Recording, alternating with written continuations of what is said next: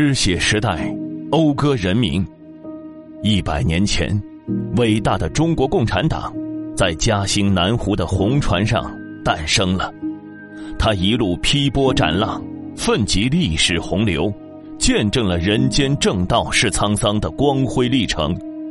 他始终矢志如初，带领中国人民不懈奋斗，写下了敢教日月换新天的煌煌巨制。值此“十四五”开局之年，举国上下为实现中华民族伟大复兴的奋斗目标而携手并肩、砥砺奋进新征程之际，为庆祝中国共产党成立一百周年，散文诗杂志社精心征稿、组织策划，特推出《庆百年风华》书时代强音，庆祝建党百年纪念专辑，以散文诗的形式回顾和讴歌党领导革命建设。改革的光辉历程，缅怀革命先辈的丰功伟绩，积极弘扬时代精神、民族精神。道正，则生自远；行笃，则功自成。从三千八百多个应征作品里，所遴选编发的四十位作者的作品中，我们欣慰的看到，诗人们肩负着书写伟大时代精神气象的历史重任。用手中笔写心中情，他们深入挖掘革命历史资源，与人民同声相应，命运与共，书写了一批温暖、厚重、思想性和艺术性相互统一的佳作。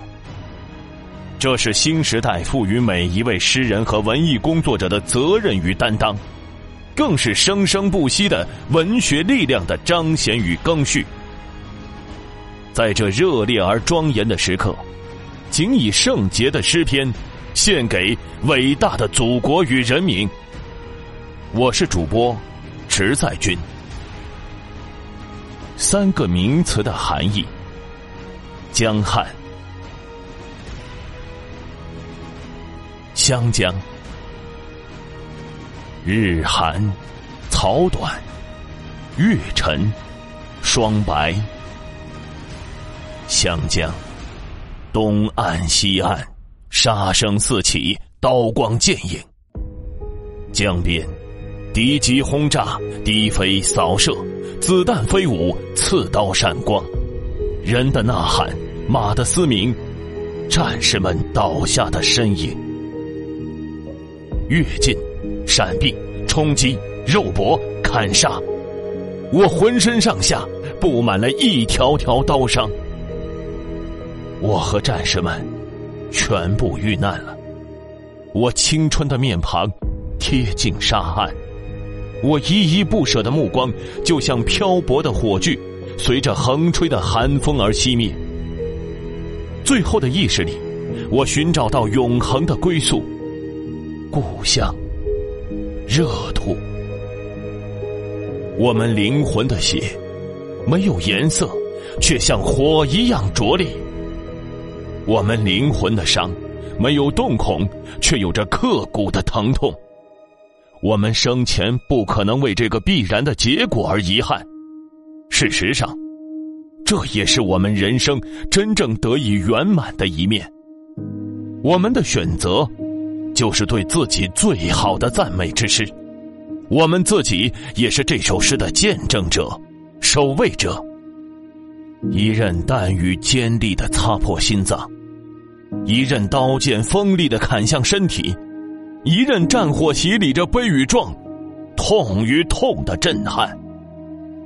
突破绝境，火种不息，滔滔江河阻挡不住正义之师前行的步伐。那里没有坟茔，没有野花，却处处有着我们刻不容缓的牵挂，时时有着我们冲锋陷阵的记录。霜冷长河。血染湘江，这条河流因为中国工农红军的征战，从此闻名于世。无数战士用自己年轻的生命，铺就了长征胜利的通途。我们以远行的方式，迎接日出。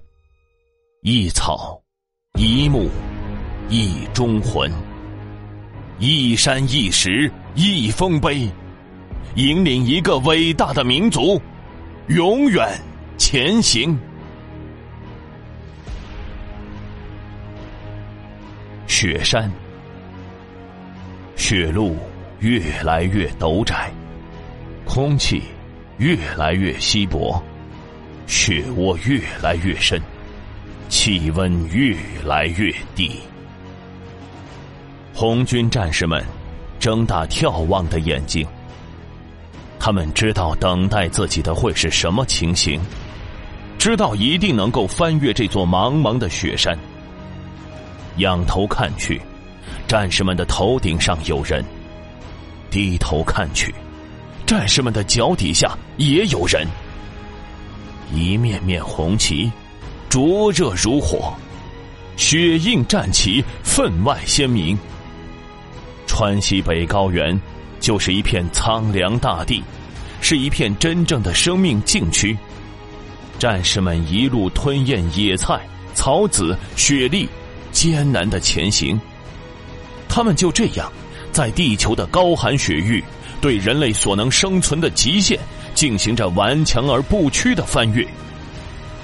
战士们浑身冰凉，然而，心口燃烧着一团火。那是他们精神的象征，也是生命孕育阳光的星火。翻越雪山的路上，那一个个绵延不断的雪堆，就是一个个倒下的战士，身体被冻成石头模样。他们没有留下闪光的语言，也来不及向千里之外的家人投去最后一缕眷念的目光。雪山。收留下了他们的生命，也收留了这支队伍长征的脚印。二十世纪最为悲壮的传说，由这支头戴八角帽、身穿灰布军装的军人们续写。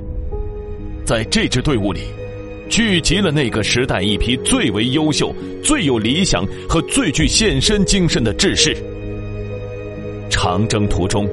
红军战士先后征服约四十座名山险峰，其中包括二十余座海拔四千米以上的皑皑雪山，穿越了一点五二万平方公里的茫茫草地，通过了六个不同的少数民族地区。皑皑雪山，耸立着千古丰碑；茫茫草地，书写着不朽传奇。雪山之上，太阳升起，照耀着人间大地，千秋万世。